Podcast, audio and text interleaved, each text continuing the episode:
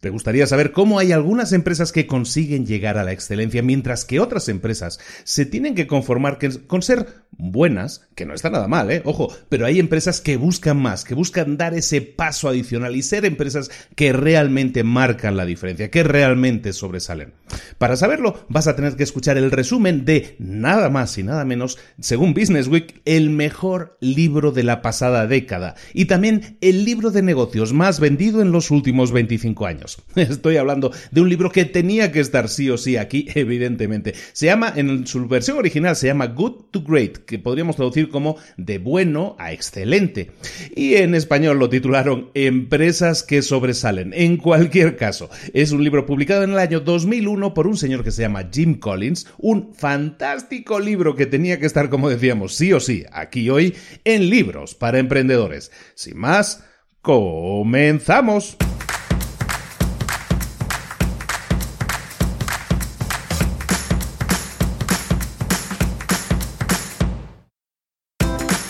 Bienvenidos al podcast Libros para Emprendedores. Para alcanzar el éxito en cualquier negocio que quieras emprender, debes formarte, debes estudiar, aprender para emprender. Y para ello, no hay nada mejor que un libro. En el podcast Libros para Emprendedores te ayudamos de tres maneras. Primero, seleccionando los mejores libros del mercado para ayudarte a emprender, a mejorar en tu emprendimiento. Segundo, te ofrecemos gratis un resumen de los puntos más valiosos explicados en cada libro. Y tercero, te damos finalmente pasos a seguir para poner en práctica todas esas lecciones aprendidas y así poder acortar tu camino hacia el éxito ya sea marketing, ventas, liderazgo, emprendimientos, mentalización, eh, vamos a analizar lo mejor de lo mejor de los mejores libros del mercado y te lo vamos a dar todo bien masticadito y listo para ser aplicado. Soy Luis Ramos, empresario y emprendedor, y voy a acompañarte, si me lo permites, en este camino. Sin más, comenzamos. Muy buenas a todos, bienvenidos una semana más a Libros para Emprendedores. Aquí estamos de nuevo con otro resumen que espero que te encante. Esta semana vamos a hablar de Jim Collins. Jim Collins es un señor que estudió en la Universidad de Stanford, tiene un máster en matemáticas, un señor de esos que piensan mucho y bien, y este señor se especializó en trabajar en empresas, trabajó en grandes corporaciones y se ha centrado, estuvo dando clases en Stanford durante un tiempo, se ha centrado en crear su propia empresa en la que se dedica a estudiar, a analizar a otras empresas. Y a partir de esos estudios, el señor Jim Collins genera libros. Es un señor de 59 años eh, que vive en Virginia y se dedica a eso, sobre todo a la creación de libros basados en estudios exhaustivos de empresas que existen en la actualidad. Entonces sus libros son súper interesantes porque están súper aterrizados en la realidad. Son estudio tras estudio tras estudio de empresas que existen ahora y eh, básicamente estudia qué cosas las hacen buenas, qué cosas las hacen diferentes, qué cosas las hacen caer, qué cosas las hacen ser sobresalir, como es el caso del libro que vamos a ver. Eh, tiene, no tiene muchos libros escritos, pero casi todos tienen ese enfoque. ¿no? Empezó en el año, en la década de los 90, escribió un libro que se llama Build to Last, que se llamaría algo así como Empresas que perduran, creo que era el título en español, creo que lo llamaron Empresas que perduran. En el 2001 publica este, eh, empresas que sobresalen, pero es que luego los títulos en español son más complicados de darle seguimiento. Empresas que sobresalen. Y luego tiene muchas, muchos otros libros, tres de otros libros que son empresas que caen. Y luego tiene mm, Great by Choice, que creo que no se ha traducido, que significa escoger ser excelente. En definitiva, cualquiera de sus libros es bueno. Yo creo que no va a ser este el último libro que vamos a ver de, de Jim Collins. Seguramente, seguro que no, seguro que no, porque hay otros dos que seguro vamos a ver, pero em, sin embargo no es tan conocido y es un autor al que no se le presta tanta atención, por lo menos en el mundo latinoamericano. te digo, hay libros de él que no están traducidos, o yo no los he encontrado traducidos, por lo menos. Eh, sin embargo, como te decía, según Business Week, que es una revista importantísima en temas de negocios a nivel mundial, Business Week tilda este libro que vamos a ver hoy, Empresas que sobresalen, como el mejor libro de la década pasada, el mejor libro de los 2000, y, y realmente yo creo que debería estar ahí sí o sí en ese podio. Es realmente un libro que cambió mucho, muchas ópticas, vale mucho la pena que lo revisemos y, tenía que estar aquí. Tenía que estar aquí obligatoriamente porque además es uno de los libros más vendidos a nivel mundial. El Good to Great es muy conocido y prácticamente cualquier persona que esté en el mundo de los negocios conoce Good to Great y, y para ti, si no lo conoces, pues para eso tenemos libros, para emprendedores, para traerte los mejores libros del mercado, como tú ya sabes bien, masticaditos y listos para ser aplicados. Muy bien, pues vamos a hablar un poco de Jim Collins. Jim Collins escribe este libro basado en el estudio de prácticamente 30 empresas, 30 grandes empresas. Y lo que busca, el, el paradigma que se busca en este libro es demostrar una cosa, que hay empresas que se conforman con ser buenas, mientras que hay otras empresas que dan ese salto adicional, que dan ese paso adelante para buscar la excelencia. Y detecta a partir del estudio, es un estudio de cinco años el que lleva a escribir este libro, ¿eh? un estudio de cinco años. A partir de ese estudio, este señor Collins detecta una cosa, hay un patrón de comportamiento entre todas aquellas empresas que podemos considerar excelentes, que sobresalen.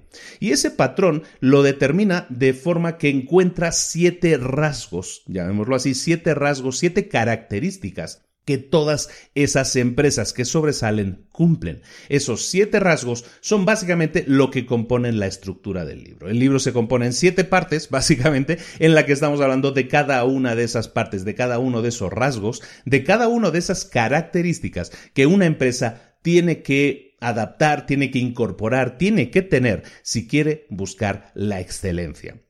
Buscar la excelencia.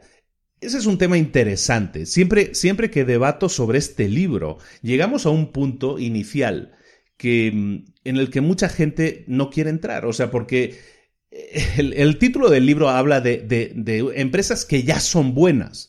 Y las empresas que ya son buenas, tú lo sabes, si eres emprendedor, si eres empresario, tú sabes que llegar a tener una empresa que funcione, ya de por sí eso ya es un reto. Entonces, tener una empresa que funcione, pero que además busque la excelencia, para muchos es un paso innecesario. Lo que quiere mucha gente es decir, yo quiero que me vaya bien y ya está, ¿no? Entonces, si a mí me va a ir bien, yo estoy más que feliz con eso, ¿no? Entonces, si yo tengo una empresa buena, ¿para qué quiero una empresa excelente? ese paso adicional es un paso que muy pocas empresas, por lo tanto, por lo que estamos comentando, muy pocas empresas quieren dar.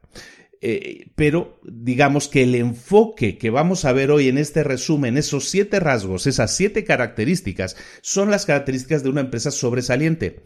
Quieras o no ser una empresa sobresaliente, tienes que tener el interés de saber cómo hacen ellos las cosas para ser empresas excelentes, para ser empresas extraordinarias, fuera de lo común porque está bien que no que te quieras mantener en esa área de confort de tener una empresa buena, lo entiendo pero sí es necesario que sepas cómo alcanzar la excelencia, a lo mejor no la alcanzas, pero tu forma de trabajar debería estar enfocada, debería estar orientada a buscar incorporar esas características a tu forma de trabajar.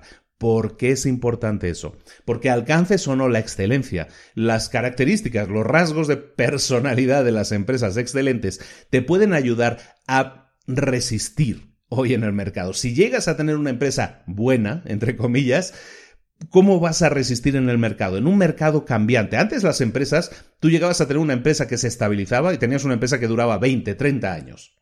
Hoy en día puedes llegar a tener una empresa que se estabilice, sí, pero esa garantía de que eso te vaya a durar 20 o 30 años ya no existe. Esa empresa puede durar, como están cambiando las cosas actualmente, 3, 5 años. Por lo tanto, la búsqueda de la excelencia no es una opción. Es algo que tienes que incorporar en tu forma de pensar sí o sí, para buscar esa excelencia, la alcances o no, pero simplemente para resistir el embate, para resistir los golpes que te van a dar la competencia actual. Hemos estado hablando recientemente también de los océanos rojos y de los océanos azules.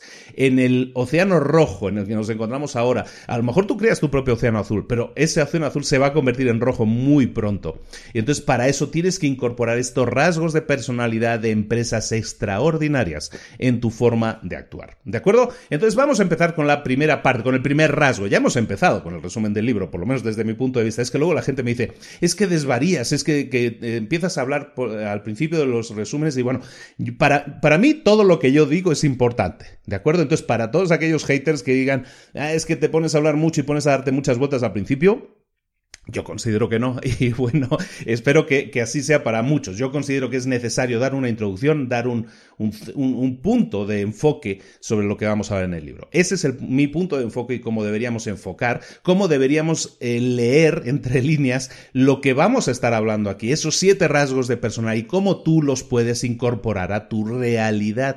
Porque recordemos, mucha gente puede decir, es que estos rasgos de personalidad de empresas, esto es para empresas grandes. Yo tengo una tiendita en la esquina.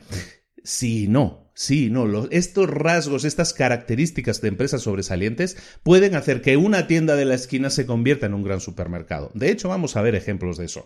Entonces es importante que, de nuevo, aprendas de los que lo han conseguido. Estamos haciendo los resúmenes de mentores para emprendedores también, todas las semanas resúmenes, las entrevistas de mentores para emprendedores. ¿Qué es un mentor? Es esa persona que te explica cómo ha conseguido llegar a hacer algo, ¿no? Cómo ha conseguido algo y te lo explica. Este, estos libros no dejan de ser eso también, son mentorías, son mentores que te explican cómo hacer las cosas. Ahora sí, tenemos siete partes, tenemos siete características, vamos a acelerar y vamos a intentar ver todas esas características em, de una manera fácil, ágil y que tú puedas incorporar inmediatamente, puedas entender inmediatamente. Mira, la primera, la primera parte, la primera característica de una empresa que sobresale es que es, se, tiene que ver con su líder. Su líder tiene que ser lo que en el libro llaman un líder de clase 5, un líder de tipo 5, un líder nivel 5. El líder nivel 5, bueno, entonces tú me vas a decir, bueno, ¿y cuáles son los niveles de los líderes? Bueno, yo te puedo explicar. Los niveles de los líderes, ojito eso, líder de nivel 1 es un individuo de alta capacidad, es decir, alguien que tiene talento, que tiene conocimientos, que conoce sus habilidades, sus fortalezas. Eso es un individuo de alta capacidad. Eso es nivel 1, para que te hagas la idea. Encontrar a veces líderes de nivel 1 ya tiene, ya tiene dificultad, ¿eh? pero ese es nivel 1, un, un individuo que tiene alta capacidad. Nivel 2 es que es gran contribuidor a un equipo, es decir, que es capaz de trabajar en equipo, que tiene talento para hacer evolucionar a un equipo y utilizar el equipo para el crecimiento de la empresa. Ese es nivel 2. Nivel 3 es un líder que es gerente competente, es decir, además de tener talento, capacidad y saber trabajar en equipo, se puede, puede organizar a las personas, puede gestionar los recursos, puede eh, enfocarse en conseguir objetivos y metas de la empresa a través de la gestión de sus recursos, es decir, gerencia, es un gerente competente. Estamos en nivel 3 todavía. Un nivel 4 es un líder efectivo. ¿Qué es un líder efectivo? Un líder efectivo es aquel que es capaz de ser motivador para su equipo. Es capaz de agarrar una idea y aterrizarla y convertirla en una meta, en un, objetivo, para que luego su gerente competente, que es el mismo, o sea, su capacidad de gerencia competente, lleve a alcanzar esas metas. Este es el nivel 4, un líder efectivo, es decir, aquel que lidera, que puede ser líder como entendemos en la palabra. Pero en el libro de Jim Collins se dice que una empresa realmente que quiere sobresalir, lo que tiene que tener es un líder nivel 5. ¿Qué es un líder nivel 5? es lo que llamaríamos un líder ejecutivo. ¿Cuáles son las características que tiene que tener ese líder para que nuestra empresa pueda sobresalir? No quiere decir que sobresalga, es una de siete características. Pero ¿qué tiene que tener ese líder? Bueno, lo que tiene que tener primero es humildad y luego profesionalismo. Eso es lo que va a hacer que esa empresa pueda sobresalir. Entonces, la primera parte de este libro, la primera característica que tiene que tener una empresa es un líder humilde y profesional. ¿Cómo podríamos definir o cuál es esa característica? Vamos a desarrollar un poco esto más, Luis. Bueno, el tema es el siguiente. Los líderes que son nivel 5 son líderes que no tienen ego, que ponen su ego a un lado, que su reputación, su carrera, su futuro no, eh, no es lo primero para ellos, no son egoístas. Lo primero para ellos es siempre la reputación y las necesidades de la empresa. Sus necesidades personales siempre van a un lado. Eh, cuando pensamos en noticias que escuchamos habitualmente de líderes de empresas que se salen de las empresas, se cobran 100 millones de dólares para irse, que cobran ese tipo de jubilaciones doradas, no estamos hablando de líderes nivel 5. ¿De acuerdo? Estamos hablando de líderes que a lo mejor son buenos gerentes, son nivel 3 o incluso nivel 4, pero un nivel, un nivel 5 eh, el que va a conseguir que su empresa realmente brille y sobresalga es una persona ambiciosa pero ambiciosa para la empresa, no para él. Y es una persona con ego cero, o en todo caso, el, e, el, único ego que le mueve es el ego del crecimiento de la empresa. Ser humilde, ser apasionado, tener eh, enfoque solamente en el crecimiento de la empresa, son las necesidades que tú necesitas de un líder nivel 5. Y si quieres tener una empresa que sobresalga, necesitas tener uno de estos líderes nivel 5. En el libro, en el libro te ponen un montón de ejemplos. Constantemente hay ejemplos. Quisiera destacarte uno, por ejemplo, que porque lo vas a ubicar muy fácilmente porque es una eh, es una empresa muy conocida. Eh, uno de los líderes cinco de estas personas modestas, de, estas personas humildes, de estas personas que, que, enfrentan la vida con ganas, pero siempre poniendo em, en el centro de todo a la empresa. Por ejemplo, en el libro hablan de un señor que se llama Coleman Mockler. Coleman Mockler, que nadie conoce por nombre, seguramente, fue director de una empresita pequeñita llamada Gillette que, y, fue director durante 15-20 años. Mockler básicamente era este tipo de persona nivel 5, una persona muy tranquila, muy reservada, muy educada, una persona muy amable, pero que siempre ponía a Gillette, su empresa, por delante de todo. Gillette sufrió durante la dirección de Mockler eh, muchos intentos de OPAs hostiles, es decir, de compras, de, compras forzadas eh, a través de acciones. Y Mockler eh, creía tanto en la empresa y centraba tanto sus esfuerzos en mantener la empresa, porque creía mucho en ella, que lo que hizo fue hasta hablar con pequeños inversiones, pequeños accionistas particulares, llamándolos uno a uno para juntarlos y así evitar las OPAs hostiles, las adquisiciones, eh, la compra de acción forzada, digamos. Que, de gente externa que quería comprar la empresa. ¿Para qué le sirvió esto? Pues para mantener la empresa funcionando. O sea, él mantuvo la defensa de la empresa en ese sentido puso la empresa por, por, delante de todo. Pero luego además invirtió en sistemas, en sistemas y en tecnologías muy avanzadas para todos aquellos que somos hombres y nos afeitamos, incluso también para las mujeres, porque también utilizan Gillette, eh, invirtió en tecnologías que hoy conocemos todos con nombre y no creo que no creo que importe que haga publicidad, pues Gillette Sensor o Gillette Match 3, que, o Mag 3, depende cómo se lo dices en, en alemán, Sensor y Match 3, por ejemplo. ¿Qué son esas? Pues son tecnologías en las que invirtió y que le permitió a esa empresa tener una ventaja competitiva, ser diferente. Invirtió en la tecnología que, significaba el futuro para esa empresa.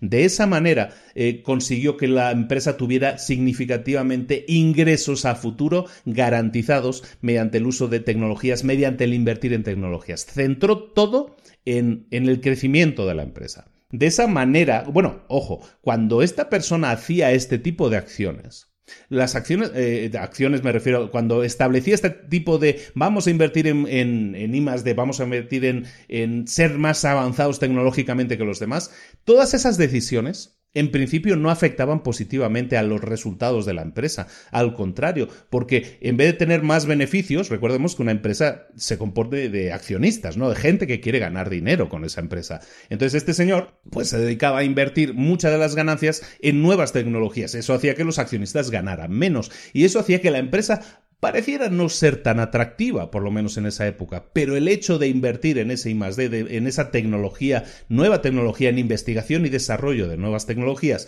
hizo, que garantizó de alguna manera el futuro de la empresa y eso hace que hoy en día si tú vas a cualquier supermercado y quieres comprar una cuchilla de buena calidad, básicamente la opción es Gillette, porque tienes Gillette, tienes una serie de opciones, pero tienes una opción siempre tienes una cuchilla de muy buena calidad con una excelente tecnología. Eh, yo soy consumidor satisfecho de la marca, aunque eso no significa que esté haciendo publicidad de la misma, ¿de acuerdo? Pero sí creo mucho en, todo ese tipo de acciones que este líder nivel 5, que en este caso es el señor Mockler, estableció, en este caso en un ejemplo eh, muy conocido, que es el de la casa Gillette el de la empresa Gillette, ¿de acuerdo? Ese es el primer punto, ese es el primer punto a tener en cuenta. Recuerda, tener un líder nivel 5. ¿Cuál es un líder que no es nivel 5? Pues los hemos visto, ¿no? Hay otros tipos de niveles, nivel 4, nivel 3, nivel 2, y todos ellos son personas, son excelentes personas, ¿eh? Nadie está diciendo lo contrario. Y todos ellos son excelentes directores de empresa, nadie está diciendo lo contrario.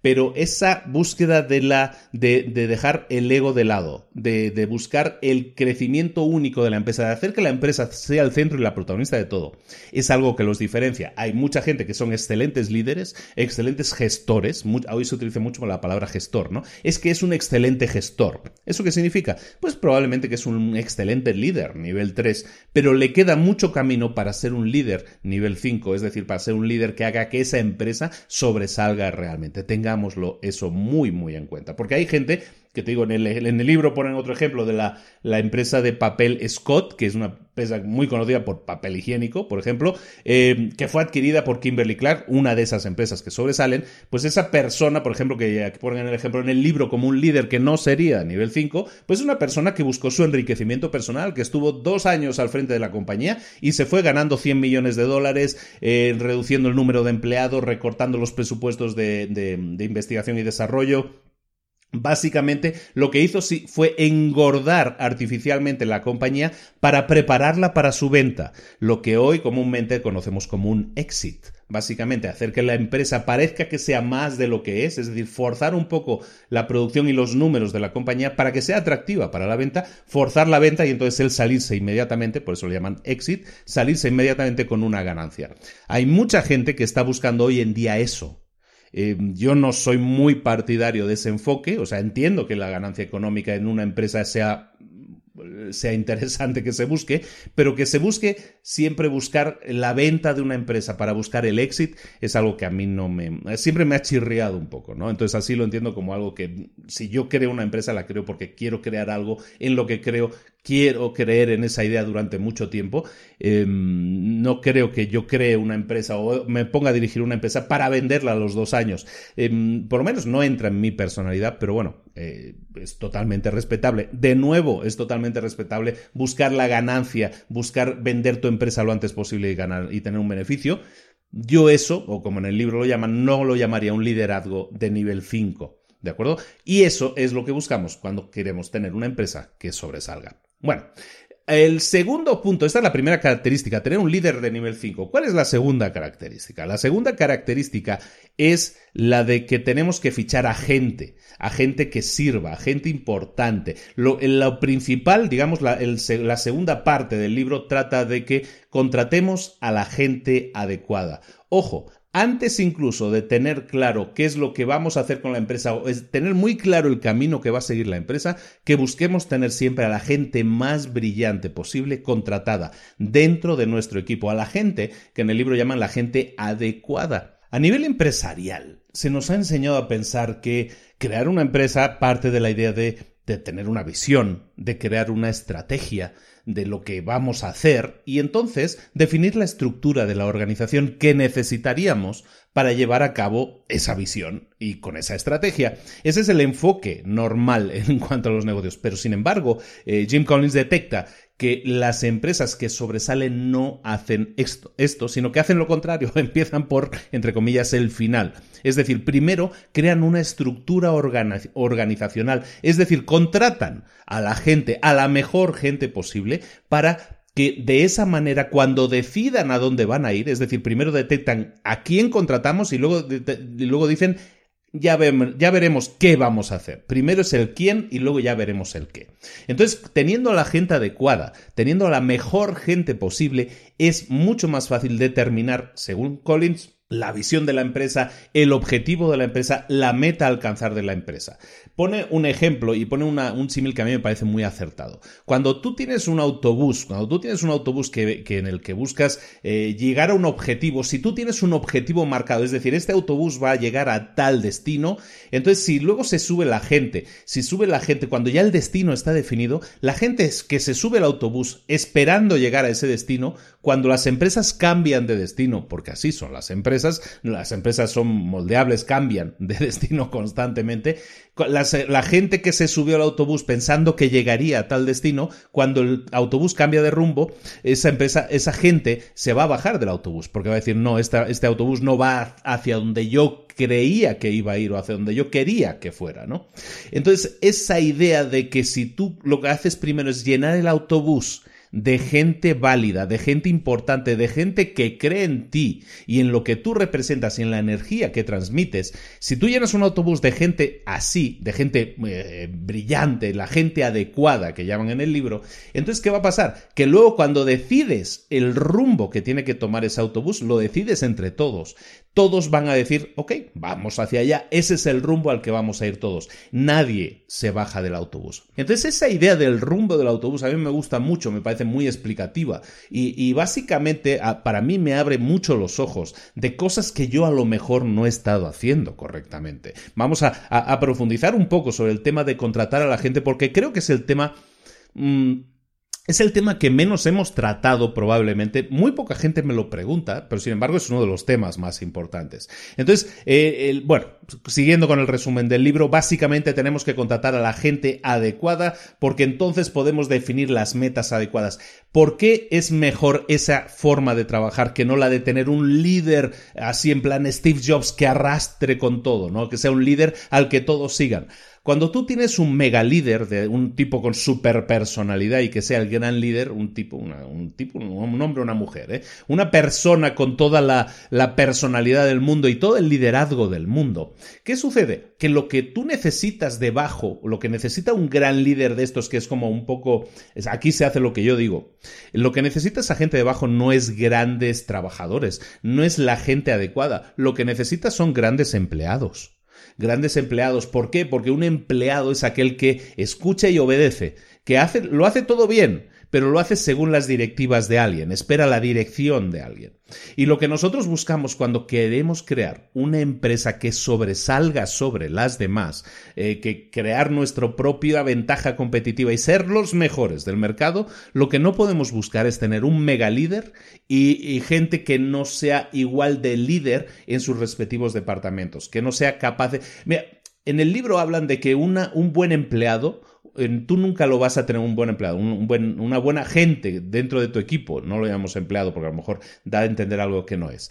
Si tú tienes a la gente adecuada en tu equipo, la gente adecuada no tiene que estar esperando directivas todo el rato, no tienes que dirigirla todo el rato, no tienes que preocuparte por ella todo el rato. En las empresas que sobresalen se llega a comentar una cosa, eso también es interesante que lo pongamos en la mesa. Las empresas que sobresalen normalmente se la gente dice que es muy difícil trabajar en ellas, que, es muy, que son muy exigentes.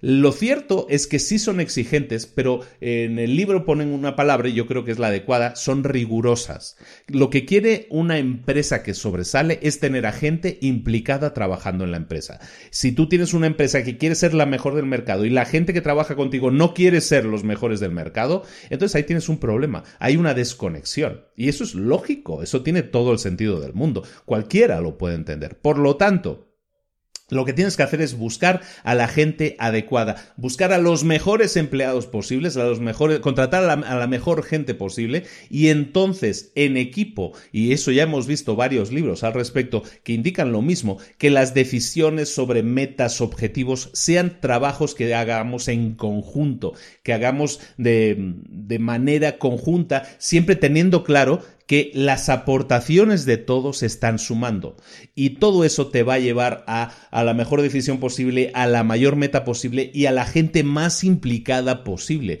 para alcanzar esas metas. Entonces, en una empresa que sobresale, tenemos siempre que tener a la mejor gente del mercado. Una vez tengamos eso claro, eh, en el libro se establece una serie de disciplinas, son tres disciplinas que tienes que tener muy claras cuando quieras ser riguroso con la gente en tu empresa.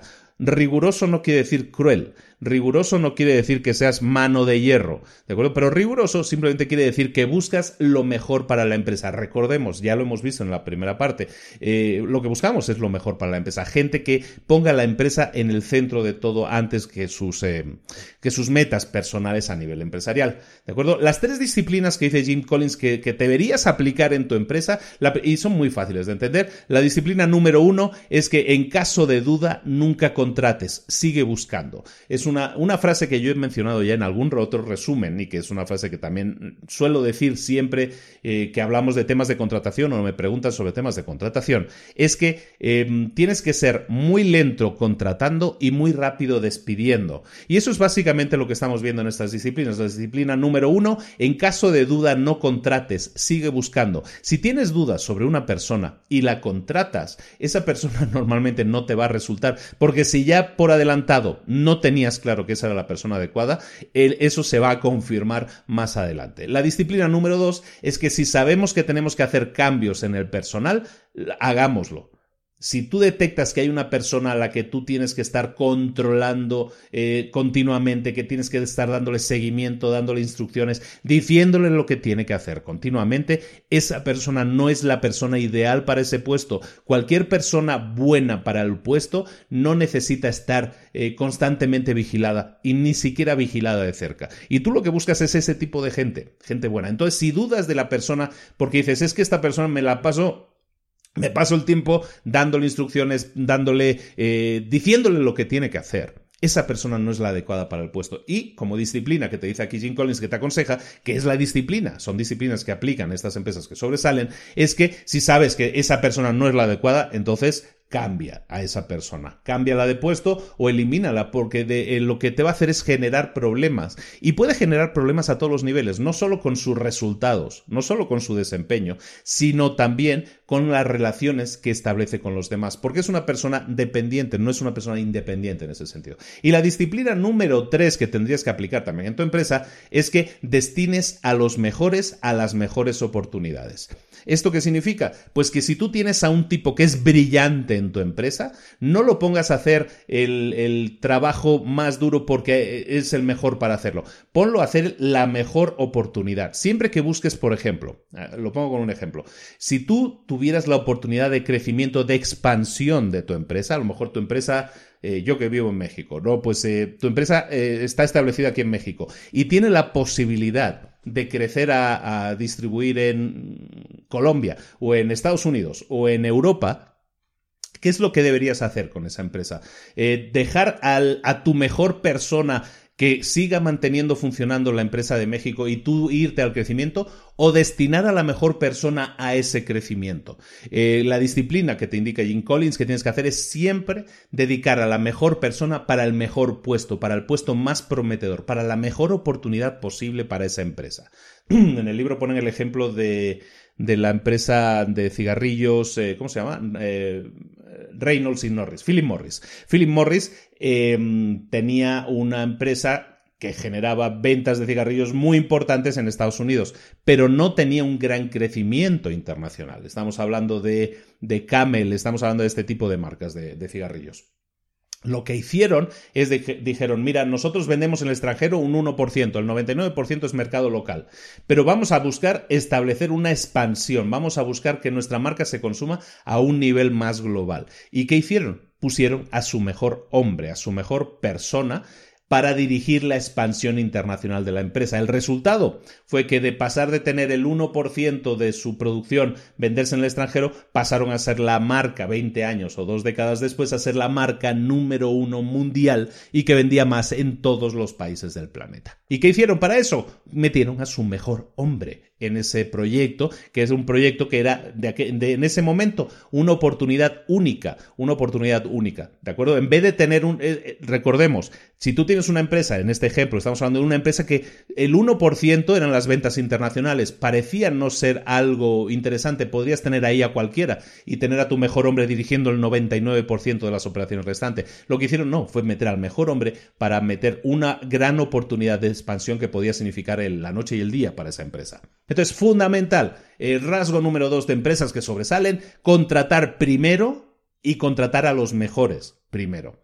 Porque esos son los mejores activos que vas a tener para tu empresa, para el crecimiento, para el mayor desempeño y también para la independencia y la forma de trabajar constructiva que esperas de ellos. Recordemos, tenemos un gran líder, un líder nivel 5. De alguna manera, estamos buscando lo mismo en nuestros empleados, empleados nivel 5 también. La tercera característica de una empresa que sobresale, esta es muy importante, esta es algo, todas son importantes, no, le voy a dar más prioridad a una que otra.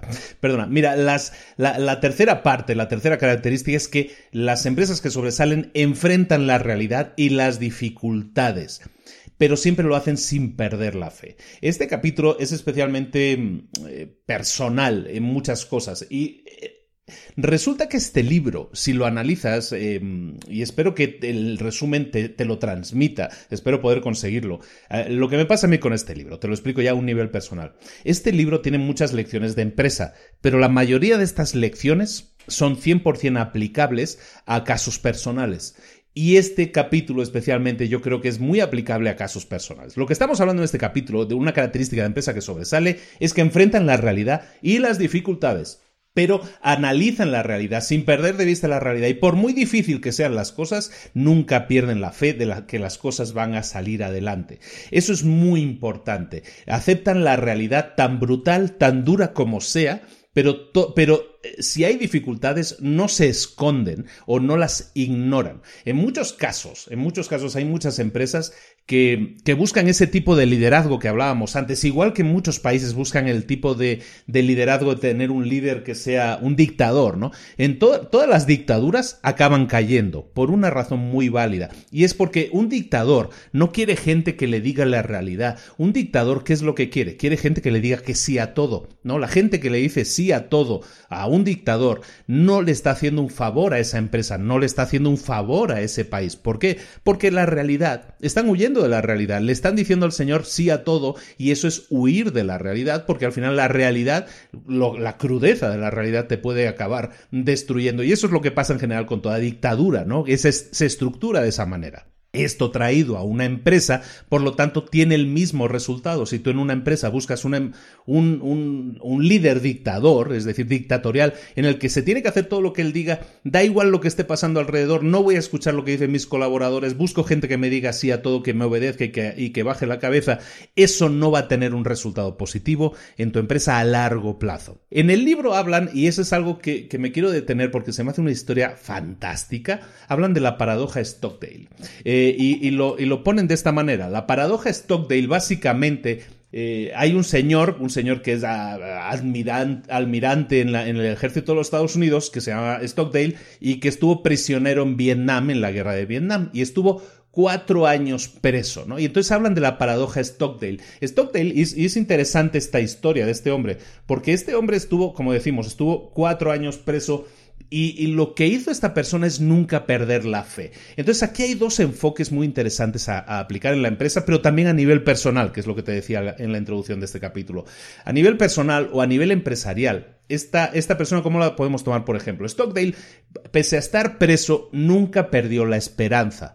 Es lo que podríamos llamar ser optimista. Mucha gente se queda ahí. Cuando hablamos de gurús del crecimiento personal, te dicen, no, pues está bien, hay que ser optimista y pensar que las cosas van a salir y nunca perder la fe, ¿no? Eh, muchas religiones se basan también en eso, ¿no? En tener fe. Y está bien tener fe, eh, pero en la paradoja de Stockdale, eh, esto es solo la primera parte de una ecuación. La primera parte es que tienes que ser optimista, es decir, las cosas van a mejorar. Tienes que creer en tu misión, en tu visión, en el futuro que estás buscando. Nunca dejar de creer. ¿Estoy de acuerdo con eso? Perfectamente, al 100%. Ser optimista es importante, ¿no? El hombre estaba preso y no perdió la esperanza, pero también había otras personas que basaban toda su lucha por la vida, eh, también presos en Vietnam, basaban su lucha en la vida en pensar también optimísticamente, pero sin más, sin ir más allá, sin perder de vista la realidad. No los soltaban. Bueno, a ver si nos sueltan en Navidad. Bueno, a ver si nos sueltan en Semana Santa. Bueno, a ver si nos sueltan la siguiente Navidad, ¿no? Y, basaban toda su ilusión en sueños de, de que las cosas iban a ser mejor, de que las cosas se iban a solucionar solas. No sé si me explico. Entonces, si tú tienes un preso que en este caso preso en Vietnam, que lo único que hace es soñar con que las cosas, bueno, ve que las cosas están mal, estoy preso, pero bueno, pues a ver si se soluciona esto, ¿no? A ver si nos sacan ya de una vez, o a ver si acaba la guerra y nos sacan, o a ver si viene Estados Unidos y nos salva. Y, y se basaban todo su optimismo en eso, en a ver si las cosas mejoran. ¿Qué pasaba? Que cuando eso no sucedía y cuando pasaban los años, la gente perdía la esperanza, perdía la ilusión de, vivir y la mayoría de ellos, sino casi todos, acababan muriendo y acababan muriendo rotos, porque psicológicamente se habían rotos, porque su optimismo finalmente eh, no les había dado resultado. Stockdale, que es el señor que también estaba ahí preso, eh, el enfoque que él tenía es diferente no solo era optimista en el sentido de decir, si esto se va a solucionar, pero lo que voy a hacer yo mientras tanto es ser consciente de mi realidad, no esperar que nadie me ayude y voy a intentar hacer todo lo posible para que mi situación mejore. ¿Qué hacía? Estaba ayudando constantemente a los demás. Pasó a la acción. Esa frase que yo siempre digo, pasó a la acción. Estaba, eh, escribía cartas a su esposa y escondida en mensajes de, dentro de la carta les enviaba a su esposa datos que tenían que ver, que podían ayudarle a salir de la prisión porque le enviaba datos de, de dónde estaba o cosas eh, secretos, ¿no? Que, que podía pasarle a su esposa a través de cartas que eran en teoría cartas personales. Y lo que hacía esa persona es no solo decir sí voy a salir, sueño que voy a salir en Navidad o sueño que voy a salir en Semana Santa, sino que voy a hacer todo lo posible para conseguirlo. Voy a ayudar a mantener a todos mis compañeros con vida. Voy a ayudarle a que nos comuniquemos mejor, porque todos estamos presos por separado. Voy a intentar em, crear un sistema de comunicación entre todos los presos, ¿no? Y mediante golpecitos, así como Morse, eh, se comunicaban. Es decir, lo que hizo fue ser muy consciente, y esa es la paradoja de Stockdale, aunque la situación sea extrema, ser consciente, por un lado, de que la cosa va a mejorar, creer que va a mejorar, tener fe en que va a mejorar, eso por un lado,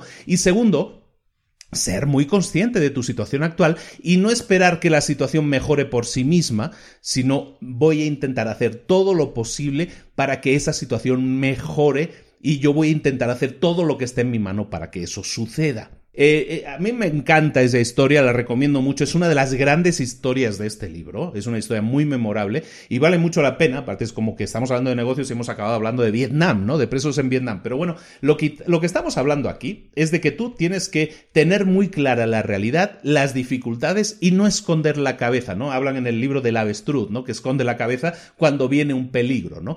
Em, eso no lo podemos hacer en una empresa. En el, en el libro ponen un ejemplo muy interesante y es una empresa que yo desconocía y la estuve buscando, la estuve buscando ahora cuando, lo, cuando repasé el libro, estuve buscando esta empresa para ver si realmente esta empresa estaba tan fuerte como, como, como estaban comentando en el libro. Y en esta, esta empresa se llama Kroger.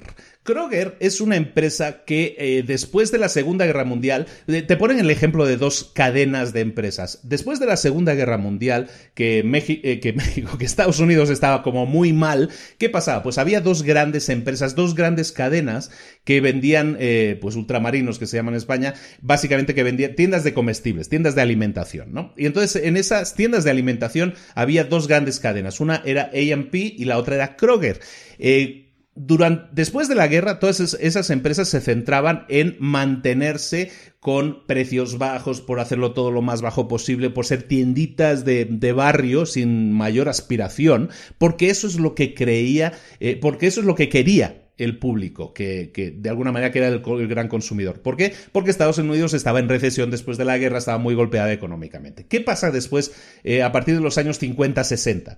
Que la economía de Estados Unidos mejora. Y entonces estas dos empresas, por un lado AMP y por otro Kroger, em, toman diferentes decisiones. AMP eh, empieza a decir, yo voy a seguir como hasta ahora. ¿Por qué? Porque nos ha ido bien. Nos ha ido bien.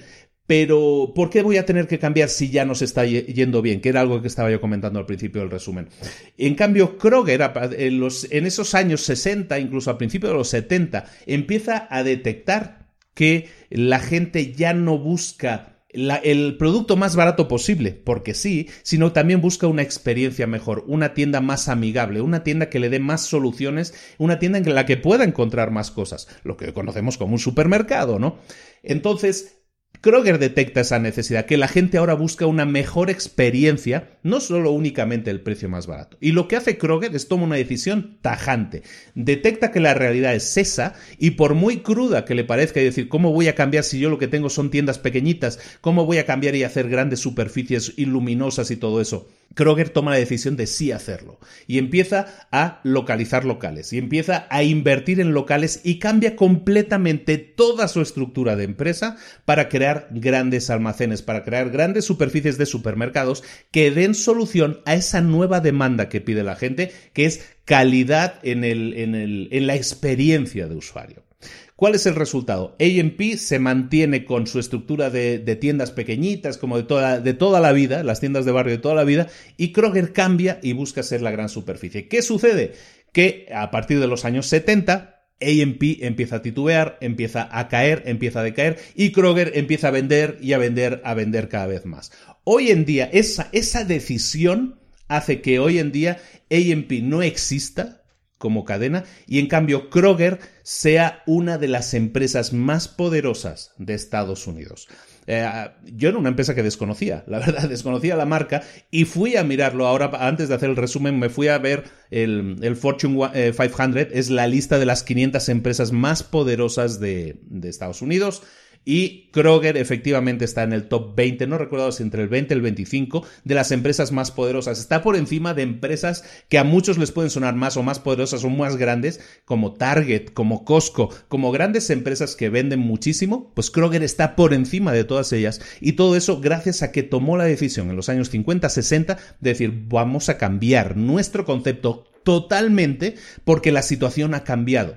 Lo que estamos hablando aquí entonces es de, de, ser conscientes de la realidad y por muy cruda que sea la realidad, pensar que vamos a salir adelante. Entonces estas dos historias, la de Kroger y la del, eh, de Stockdale, del almirante Stockdale eh, preso en Vietnam, creo que te pueden ilustrar y espero que te sirvan para anclar esta idea, ¿no? Que la, la realidad, por muy dura que parezca, tenemos que afrontarla con Primero, con optimismo, con fe de que eso mm, se va a solucionar y vamos a salir adelante. Y lo segundo, con algo más importante, con acciones concretas para hacer que eso suceda. No esperar que la cosa cambie, es decir, me voy a quedar aquí escondidito a ver si pasa la tormenta, sino voy a hacer todo lo posible para que la tormenta pase, voy a hacer todas las acciones necesarias, voy a pasar a la acción para hacer que las cosas mejoren. La cuarta clave, el cuarto concepto que tienes que tener clarísimo si quieres que tu empresa sobresalga y sea líder y sea diferente y sea la, la empresa que pasa de ser buena a ser extraordinaria, es que tienes que entender Tienes que descubrir cuál es eh, aquello en lo que eres competente, cuál es tu competencia principal, a qué es lo que más te compete, no competencia en el sentido de cuáles son tus competidores, sino en qué eres bueno, en qué es aquello en lo que puedes producir más y mejores resultados.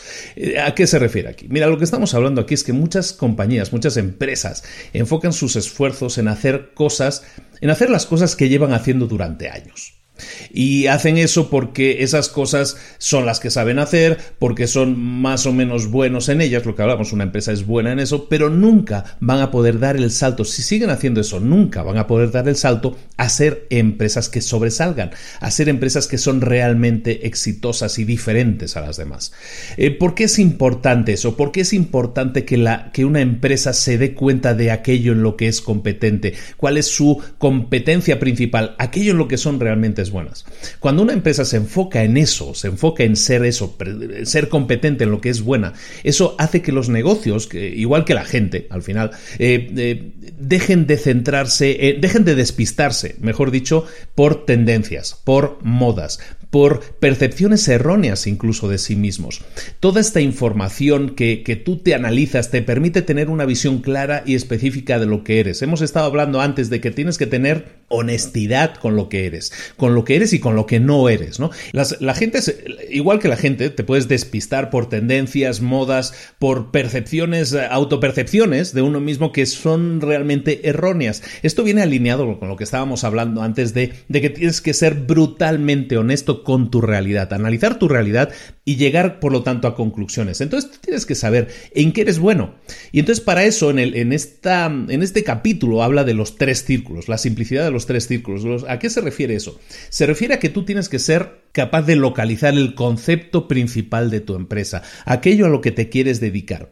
Y ese concepto sale de la intersección de tres círculos diferentes.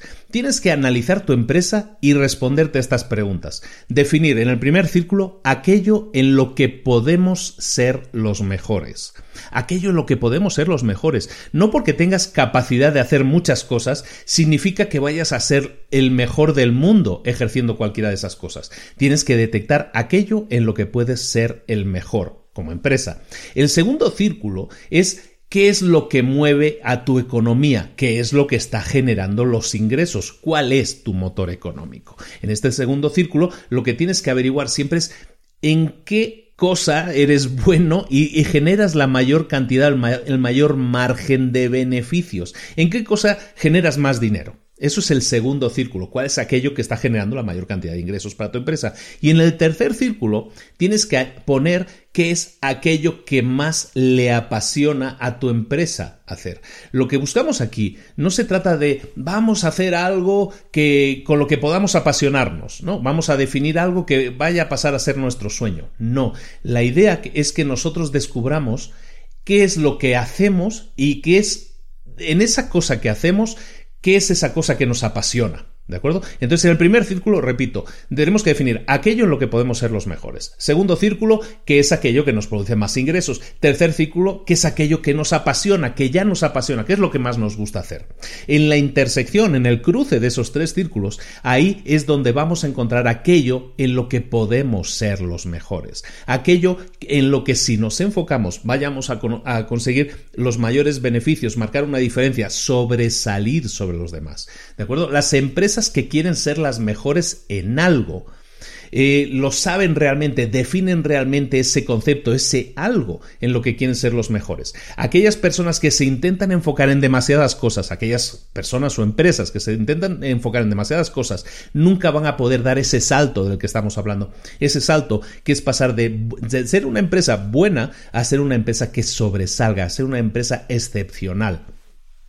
Hay muchos ejemplos. En el libro, el libro lo recomiendo mucho. Es un libro que hay que leer sí o sí. Y en este libro hay muchos ejemplos al respecto. Hablan de una empresa que en Estados Unidos es ultra conocida, no tanto en el resto del mundo, que se llama Walgreens. Walgreens es una empresa de, podríamos llamar de farmacias, pero es mucho más que eso, ¿no? Y, de hecho, eso es lo que hizo Walgreens. Walgreens identificó aquello en lo que podían ser buenas. Y en lo que podían ser buenos, Walgreens se enfocó en ser la empresa que optimizaba más el tiempo de sus clientes.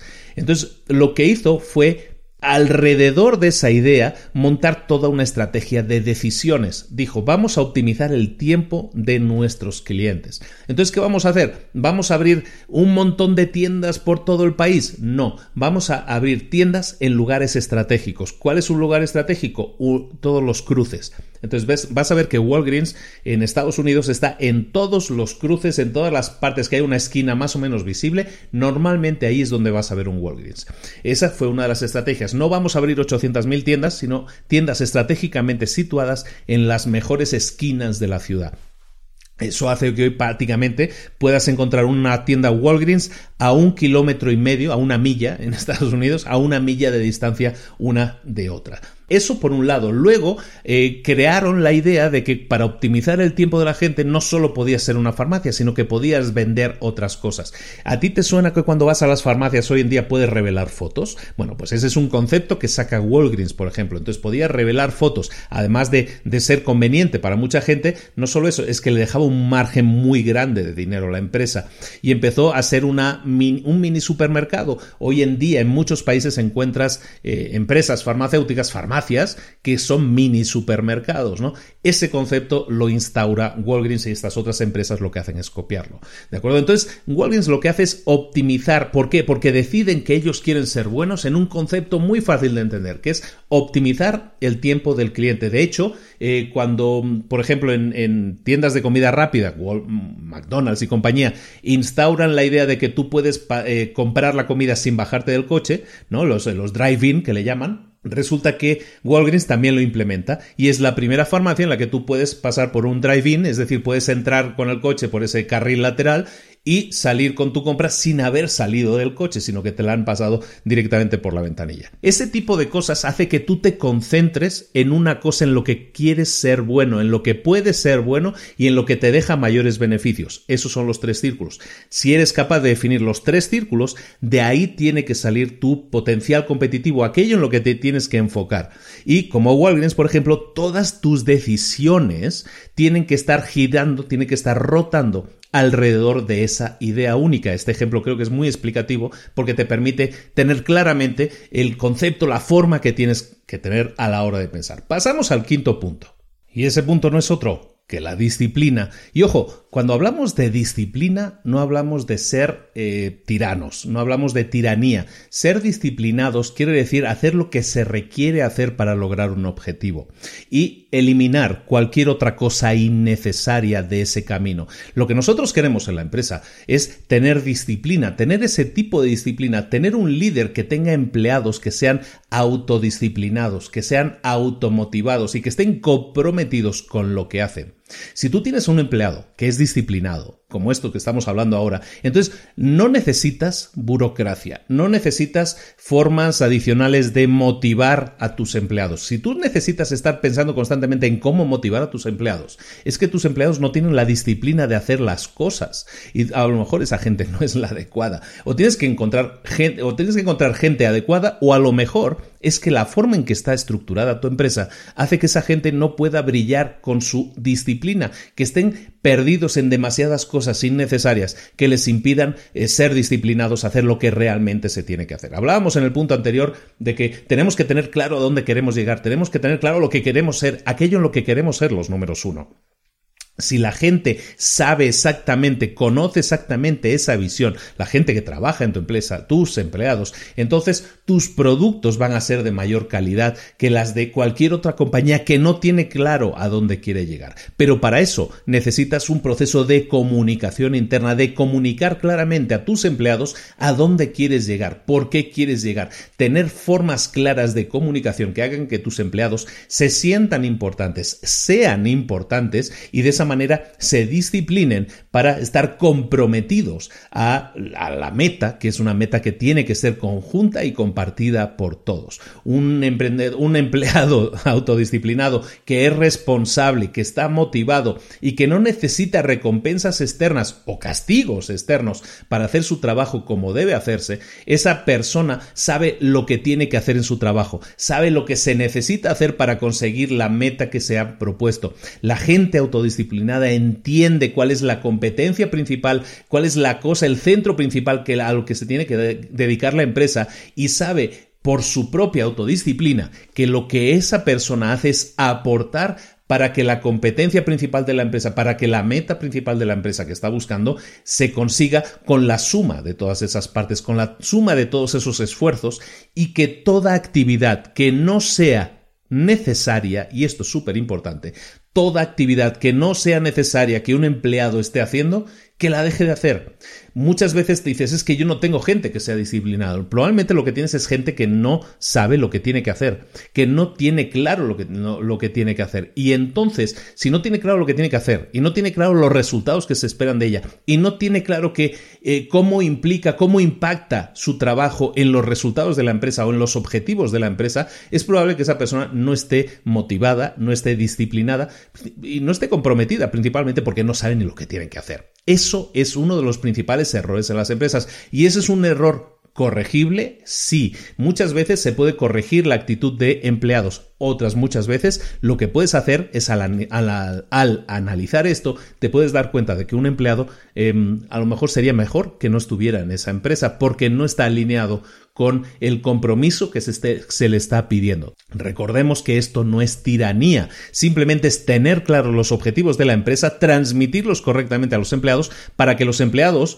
eh, se pongan la, camiseta de ese equipo y en este caso estén comprometidos totalmente con lo que se tiene que hacer. Otra, otra, otra gran idea que hay que aportar aquí en este capítulo es que todas las grandes empresas que emplean a trabajadores que invierten en sí mismos, son empresas que pueden dar el salto a ese, a ese nivel de excelencia el que estamos haciendo. Es decir, empleados que están preocupados por su crecimiento personal, por su desarrollo personal. Nosotros como empresa tenemos que promoverlo, tenemos que patrocinarlo y buscar em-, empleados que quieran crecer básicamente, no empleados que quieran decir sí a todo o que quieran hacer el mínimo trabajo posible o que quieran cumplir con sus horas de trabajo y ya está. Ahí no hay compromiso, ahí no hay motivación, ahí no hay nada que los identifique como personas imprescindibles. Al contrario, son personas prescindibles porque son intercambiables. Y lo que nosotros no buscamos es eso, buscamos gente disciplinada, que es lo que estamos comentando en este segundo, en este quinto rasgo, que es el tema de la disciplina. El sexto rasgo de las empresas que sobresalen es el uso de la tecnología en los negocios, la, aplicación de la tecnología. Ojo, cuando hablamos de empresas que sobresalen, normalmente siempre las vamos a ver asociadas a algún gran cambio tecnológico. Hay grandes empresas como Walmart, como Walgreens, como Procter Gamble. Em, son empresas que siempre han tenido su explosión asociada a algún cambio tecnológico, ya sea la electricidad en algunos casos, ya sea la aparición de la televisión, ya sea la aparición de Internet en algunos otros casos, siempre ha habido empresas que han eclosionado, que han explotado, que se han hecho líderes mundiales, que han sobresalido siempre que ha habido algún cambio tecnológico. Y lo que han hecho es adaptarse a esos cambios tecnológicos la velocidad en la adaptación a esos cambios es lo que les ha permitido un posicionamiento sobresaliente y ser empresas que sobresalen. Esto quiere decir que debemos estar siempre pendientes de los nuevos cambios tecnológicos y aplicarlos antes que nadie. No, al contrario, la tecnología punta, la, tecnología de punta nunca debe ser ah, utilizada como un concepto eh, que nos va a permitir sobresalir. Mm, todas estas empresas utilizaron cambios en la tecnología, sí, pero nunca fueron pioneros en la aplicación de ninguna de esas tecnologías. Siempre esperaron a ver cuáles eran las posibilidades que esa tecnología les permitía implementar. Entonces, ¿cómo aterrizamos esto a nuestra empresa, a nuestro desarrollo? ¿Qué podemos entender de todo esto? Pues lo que debemos entender es que no debemos estar tan pendientes de las últimas tecnologías para intentar aplicarlas antes que nadie. Salió la nueva app, salió el nuevo aparato, salió el nuevo teléfono. No centrarnos en eso, sino centrarnos en cómo esa tecnología puede ayudarnos a ser más sobresalientes en alguno de esos tres círculos. Estábamos hablando hace un par de puntos de esos tres círculos, ¿no? Aquello en lo que podemos ser los mejores, aquello que nos apasiona y aquello en lo que podemos sacar un mayor porcentaje de ingresos, aquello que nos permite unos mejores eh, beneficios a nivel de empresa.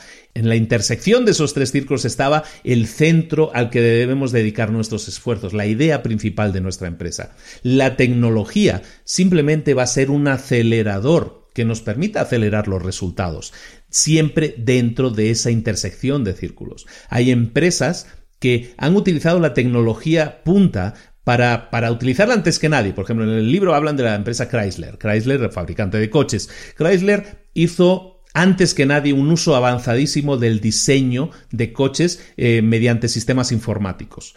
Esas tecnologías de diseño no las aplicó al concepto claro, no las aplicó a la intersección de esos tres círculos y empezó a desviarse, a desenfocarse, si lo quieres decir así. Empezó a utilizar esa tecnología para crear no Chrysler, sino luego Maseratis y luego eh, para crear aviones y para crear todo tipo de tecnologías avanzadas utilizando esas tecnologías, pero no lo enfocó adecuadamente a su concepto principal, al centro, al corazón, a la idea principal de su empresa. Eso hizo que se desenfocara y que otras empresas sobresalieran en su lugar y que no utilizaran tan pioneramente esa tecnología, pero lo utilizaron después de ver los beneficios.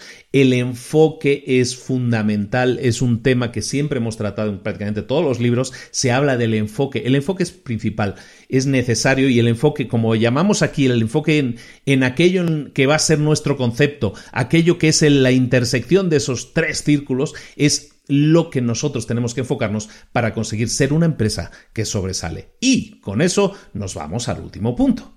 Y ese último punto es fundamental que lo entiendas. Todos estos cambios, el buscar ser una gran empresa, una buena empresa y luego pasar a ser una empresa extraordinaria, requiere de tiempo y de esfuerzo. Cualquier transformación que tú quieras generar en la empresa va a necesitar de tiempo, va a, necesitar de trabajo, va a necesitar de un esfuerzo concentrado de toda la gente de la empresa para que ese proceso se lleve a cabo. Si quieres que tu compañía, que tu empresa se convierta en una empresa excepcional, tienes que darte cuenta de que este proceso no va a pasar, no va a suceder de la noche a la mañana. La transformación en una empresa extraordinaria requiere sobre todo de mucha paciencia, de esfuerzo, de de, una dirección continuada en busca de conseguir una meta. Hemos estado hablando en estos últimos puntos de, de esos círculos concéntricos y en ese de, círculos concéntricos, no, de esos círculos que se entrecruzan y en ese centro de esos tres círculos es donde se encuentra ese punto al que tú te tienes que dedicar. Enfócate en conseguir definir ese punto al que quieres llegar y enfócate en eso como meta. Esa es la dirección que tienes que seguir y la dirección en la que tienes que aplicar todos tus esfuerzos. Hay un ejemplo en el libro que tiene que ver con, el, con un disco. Hablan del disco y del, y del declive y es muy interesante y también es un concepto muy visual que tú vas a poder entender. Si nosotros imaginamos un disco gigante de metal y pensamos que pesa y vemos que pesa toneladas, y tú eres una empresa y quieres empezar a mover ese disco, vas a necesitar el esfuerzo de toda la empresa y aún así vas a empezar a empujar el disco y el disco va a girar muy poquito muy poquito a poco. Y vas a seguir aplicando esfuerzo y va a girar un poquito más rápido, pero muy poco. Como es tan pesado, cuesta mucho moverlo. Y el disco poco a poco se va a ir moviendo y cada vez que vayas aplicando tu, tu fuerza y todo lo de la empresa, va a seguir moviéndose también y vas a seguir aplicando esfuerzos y vas a seguir obteniendo resultados. Y cada vez esos resultados van a hacer que el disco gira un poco más rápido, gira un poco más rápido, hasta que llega un momento en que la aplicación de fuerza que tienes que hacer para que el círculo gire es muy poca.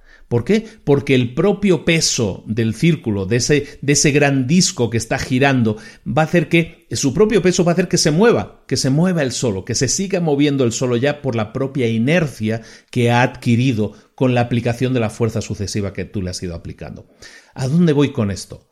¿A dónde voy con esto? Que si tú tienes una empresa y quieres aplicar un gran cambio para que esa empresa se convierta en una empresa extraordinaria, ¿qué es lo que vas a tener que hacer? Vas a tener que aplicar mucha fuerza. Y al principio los resultados van a ser muy pequeños, el círculo, el disco se va a mover muy poco, pero a medida que sigas aplicando continuamente esos esfuerzos, poco a poco, cada día, de forma constante, ese disco va a girar cada vez más rápido, su velocidad de crucero va a ser superior, hasta que llegue un momento que la fuerza que tienes que aplicar es muy poca y los resultados van a ser muy grandes. Pero los resultados no van a llegar de la noche a la mañana. Si tú quieres que el disco gire a 100 kilómetros por hora, para eso vas a tener que empezar haciendo que el disco gire a un centímetro por hora. Y eso es lo que va a hacer la aplicación de ese esfuerzo diario constante, sobre todo constante y en la misma dirección, es lo que te va a dar resultados. Eso es lo que hacen las empresas que buscan resultados excepcionales. Aplican constantemente energía en hacer que ese disco, que esa empresa llegue a alcanzar su objetivo. Siempre empujan en la misma dirección y todos empujan en la misma dirección. Las empresas que no consiguen ser extraordinarias y utilizando el mismo símil del disco, lo que hacen es empiezan a girar un disco durante seis meses y lo empiezan a empujar en una dirección, la dirección norte y luego dejan de empujarlo porque no están obteniendo resultados, porque ese disco gira muy despacio. Entonces, ¿qué hacen? Lo voy a girar un poquito a la derecha y voy a hacer que gire en dirección este. Y empiezo a empujar y se mueve muy despacito, muy despacito porque pues cuesta arrancar. ¿Y entonces qué hacen? Se cansan, se aburren o dicen esto no funciona. Entonces ¿qué hago? Lo giro otros 90 grados y ahora voy empujando de nuevo el disco desde cero a la dirección en dirección sur.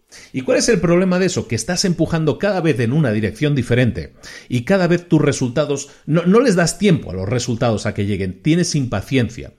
Este punto 7, este rasgo séptimo, es que requiere de tiempo y de esfuerzo que los cambios se produzcan y tienes que entenderlo así. Si tú pretendes hacer cambios de la noche a la mañana, es muy probable que te aburras o que los, o los dejes antes de conseguir esos cambios. Tienes que tener la constancia y la paciencia para esperar a que esos cambios se produzcan.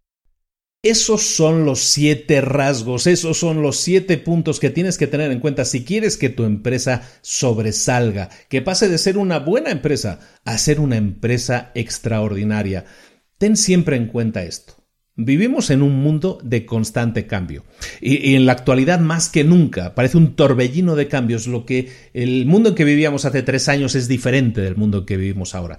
Está constantemente cambiando, cambia constantemente y sin embargo, los cambios a los que se enfrentan las empresas, los retos a los que se enfrentan las empresas para llegar a ser empresas extraordinarias, siguen siendo los mismos, siguen siendo estos siete rasgos que tienes que aplicar a tu empresa. Evidentemente, estamos en una economía del cambio, los cambios pasan más rápido que nunca, pero aún así, estos principios, estos siete principios, no van a cambiar, siguen siendo los mismos. Quizás la velocidad de aplicación tiene que ser mayor, no te lo niego, pero cada nueva generación que va pasando se enfrenta siempre a los mismos retos. Siempre ha habido cambios, siempre ha habido revoluciones tecnológicas y las empresas que han sabido adaptarse, que han sabido definir a dónde tienen que llegar y han trabajado todos empujando ese círculo que estamos, ese disco que estamos hablando, eh, siempre en la dirección de conseguir sus metas, son las empresas que han llegado a ser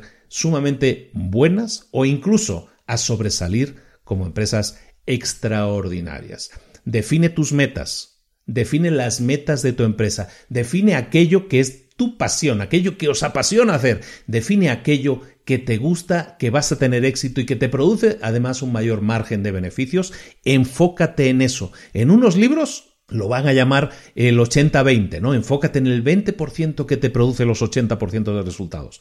Es otra forma de verlo, es otra forma numérica, matemática de verlo, pero en resumen, siempre tienes que enfocarte en saber aquello en lo que puede ser bueno, aquello en lo que puede ser el líder y enfocarte en conseguirlo, ver cuáles son tus fortalezas y fortalecerlas aún más tienes una empresa o quieres crear una empresa, acuérdate siempre de estos siete puntos porque son claves, son los rasgos que tu empresa va a tener que tener si quieres pasar de ser una empresa buena, una empresa que funciona simplemente, a ser una empresa extraordinaria. Lo repasamos. Rasgo número uno, la humildad y el profesionalismo te van a llevar al éxito. Ser un líder humilde y profesional por, poniendo el centro, en el centro de todo, los resultados que quieres alcanzar como empresa. El segundo rasgo, que siempre tienes que contratar a la gente adecuada, a la mejor gente posible, incluso antes de saber claramente cuál es el destino, cuál es la meta que quieres alcanzar. Tener siempre a la mejor gente posible para que de esa manera, si hay cambios en el rumbo, la gente siga subida a ese autobús que comentábamos. El tercer rasgo, el tercer punto, que seamos capaces de enfrentar la realidad por muy difícil que sea. Hablábamos de ese prisionero en Vietnam, ¿no? Que enfrentó la realidad por muy difícil que fuera y la, enfrentó sabiendo con optimismo que iba a suceder algo bueno al final de todo eso, pero no quedándose eh, con la cabeza escondida debajo de la tierra esperando que eso sucediera, sino ah, tomando parte activa, pasando la acción para que eso sucediera. El cuarto punto que hemos dicho es que debemos entender aquello en lo que somos buenos, esos círculos de competencia, ¿no? Aquello en lo que somos más competentes, aquello en lo que podemos brillar, aquello en lo que somos eh, nos apasiona y en lo que podemos obtener mayor beneficio. La quinta, la quinta parte, el quinto rasgo es la disciplina. Tenemos que tener la disciplina de, una vez hemos definido las metas a las que queremos llegar, tener la disciplina de ser capaces de aportar cada día para, y, sumar todos, no solo el líder, sino todos los empleados, la disciplina necesaria para que las cosas sucedan. Eh, cultivar una autodisciplina en nuestros empleados, que sepan claramente que son recursos que aportan para una meta común y que tengan claro qué están aportando ellos cada uno y que se sientan partícipes de alcanzar esa meta y sobre todo eliminar todo aquello innecesario de su camino para que puedan ser lo más, lo más productivos y disciplinados posibles. Hemos hablado del sexto rasgo que es la tecnología, el uso de la tecnología. Eso no quiere decir el uso de tecnologías puntas que todavía no sabemos si van a funcionar o no, sino de tecnologías probadas, investigarlas y saber cómo esas tecnologías pueden sumar, pueden aportar para que lleguemos antes a nuestros objetivos. Y por último, lo que hemos visto en esta, esta última séptima parte, que todo eso requiere de tiempo y de esfuerzo, sobre todo que tenemos que aportar mucha paciencia, mucha paciencia para que los cambios se produzcan, que, la rueda, que ese disco gira muy despacio al principio, eso es cierto, pero si seguimos empujando y seguimos empujando, cada vez va a girar más rápido, hasta que llegue un momento que prácticamente no tenemos que, que empujar nada, porque el disco ya va a girar solo. Este ha sido el resumen del libro Good to Great, eh, eh, Empresas que sobresalen de Jim Collins, un libro del año 2001 un fantástico libro, es un pedazo de libro, da mucho que leer. Hay un montón de ejemplos súper interesantes que te aconsejo mucho que leas. Es uno de esos libros que, que tiene que estar básicamente en toda biblioteca que se precie de cualquier persona que quiera dedicarse al mundo de los negocios a cualquier nivel. Seas emprendedor, seas microemprendedor, seas un freelance, da igual, necesitas aplicar estos conocimientos en tu día a día, porque este enfoque básicamente te va a permitir crecer llegar a ser una gran empresa o incluso llegar a ser una empresa extraordinaria, una empresa que sobresale. Muchísimas gracias por la atención, muchísimas gracias por estar ahí. Recuerda que tienes notas del programa en librosparaemprendedores.net. Recuerda que te puedes dar de alta, debes darte de alta en librosparaemprendedores.net en la lista de correo y recibir correos con un montón de información que, que he ido creando con el tiempo y que sigo creando con el tiempo y que van a ser de mucha utilidad para ti. Muchos consejos, muchas eh, cosas muy interesantes. Apúntate, por favor, a la lista de correo. Creo que no te vas a arrepentir, te soy sincero. Apúntate si no estás en nuestras redes sociales. y apúntate a nuestro canal de YouTube. Recuerda que estamos haciendo todas las semanas mentores para emprendedores, que son entrevistas con gente puntera, gente top que te interesa escuchar. Pues en el canal de YouTube no solo lo escuchas, sino que también nos ves, porque están grabadas, todas estas entrevistas están grabadas en vídeo y ahí en el canal de YouTube de Libros para Emprendedores, que ya somos un montón de gente, ¿eh? más de 65 mil personas, ahí, ahí nos puedes ver en directo al entrevistado y al entrevistador. Aunque a mí no, no, tengas mucho interés en verme, pues por ahí, me, por ahí me puedes ver también.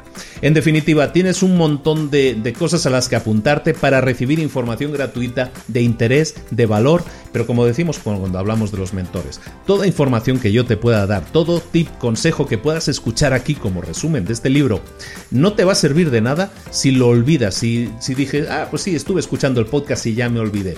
Prefiero que si estás escuchando el podcast lo detengas en el momento que escuchaste una idea que te, que te removió algo por dentro.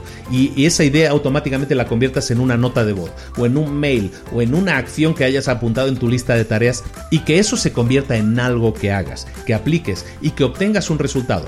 Siempre hablo de que no hay victorias ni derrotas, no hay triunfos ni fracasos, lo que hay es aprendizajes pone en práctica las cosas, aprende, analiza los resultados, mejóralos si es necesario o disfrútalos si fueron un éxito. En todo caso, pasa a la acción, obtén resultados y si los quieres compartir con nuestras redes sociales, si lo quieres compartir conmigo, envíame un correo, son más que bienvenidos. Me puedes contactar en luis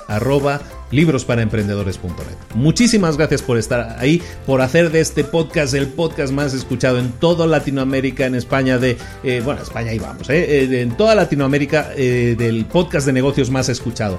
Seguimos creciendo, seguimos adelante, seguimos con ganas de más y vienen muchas cosas nuevas. Te aconsejo que no te desuscribas, que no te borres, porque vienen muchas y muchas cosas muy buenas y que te van a interesar. Muchísimas gracias por el apoyo, muchísimas gracias por estar ahí.